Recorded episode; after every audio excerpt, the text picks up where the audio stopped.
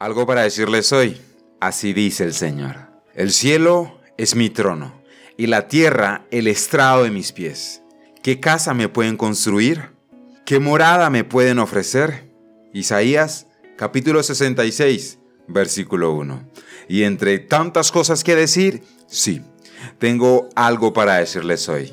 Un templo para Dios. El cielo es su trono y la tierra el estrado de sus pies.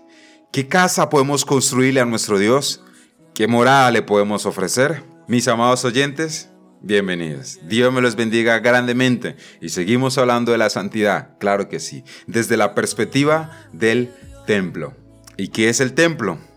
¿O qué representa el templo? Básicamente, un lugar reservado. El concepto esencial de un templo es y siempre ha sido el de un lugar especialmente reservado para un servicio que se considera sagrado.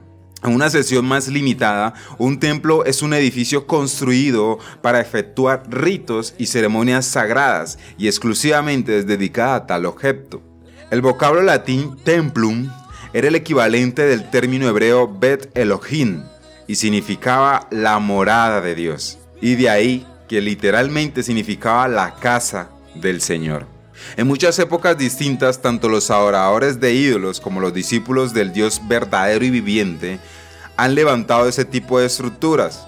Aunque los jardines exteriores de estos templos se utilizaban como sitios de reunión general y ceremonia pública, siempre habían recintos interiores donde solamente los sacerdotes consagrados podían entrar y en los cuales, según se afirmaba, se manifestaba la presencia de la deidad.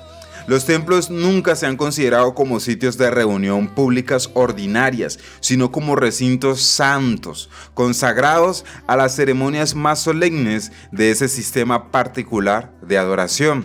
El tabernáculo, del cual hablamos en el capítulo anterior, no en general, sino más bien desde el lugar santo y lugar santísimo, pero hoy les diré que el tabernáculo era sagrado para Israel como el santuario de Jehová.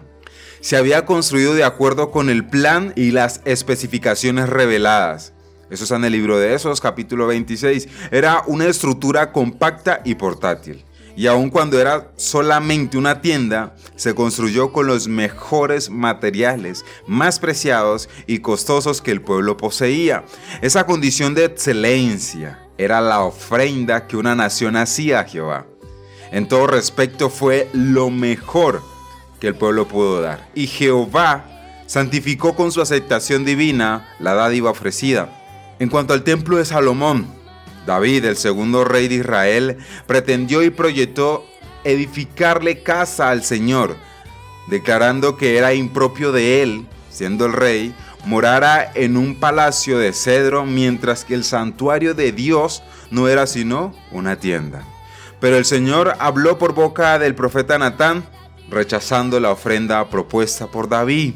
Poco después de ascender al trono, Salomón emprendió la obra y duró aproximadamente unos siete años y medio, de acuerdo con la cronología comúnmente aceptada. El templo se terminó alrededor del año 1005 antes de Cristo.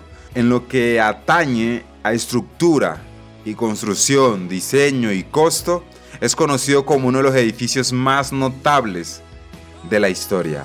La gloriosa preeminencia de esa espléndida estructura fue de breve duración.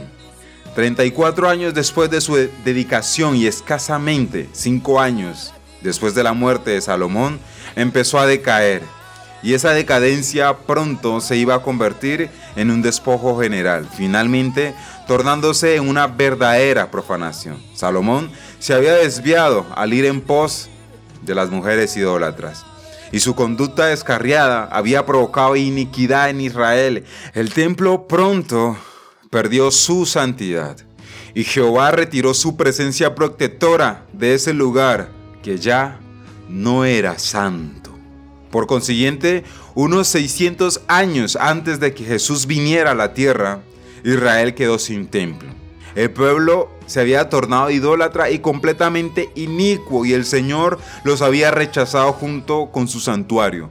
El reino de Israel, que comprendía aproximadamente 10 de las 12 tribus, había caído bajo el dominio de Asiria alrededor de los años 721 a.C.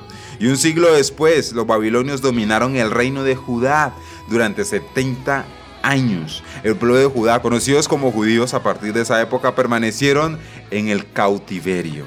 Unos 16 años antes del nacimiento de Jesús, nuestro Salvador, Herodes I, rey de Judá, inició la reconstrucción del templo de Zorobabel. En ese tiempo en decaimiento esa estructura había durado cinco siglos y, y sin duda se había deteriorado con el tiempo. Muchos acontecimientos de la vida terrenal del Salvador se relacionan con el templo de Herodes. Es obvio por las escrituras que aún cuando Cristo se oponía a los usos degradados y comerciales que se impusieron sobre el templo, él reconocía la santidad de los recintos de dicho templo. Por cualquier nombre que se le hubiese conocido, para él era la casa del Señor, un templo para Dios. Porque así dice el Señor, el cielo es mi trono y la tierra el estrado de mis pies. ¿Qué casa me pueden construir? ¿Qué morada me pueden ofrecer? Queremos que Dios habite entre nosotros. ¿En qué lugar habitará? Eso tenía para decirles hoy. Nos vemos en el próximo capítulo, claro que sí. Dios me los bendiga grandemente.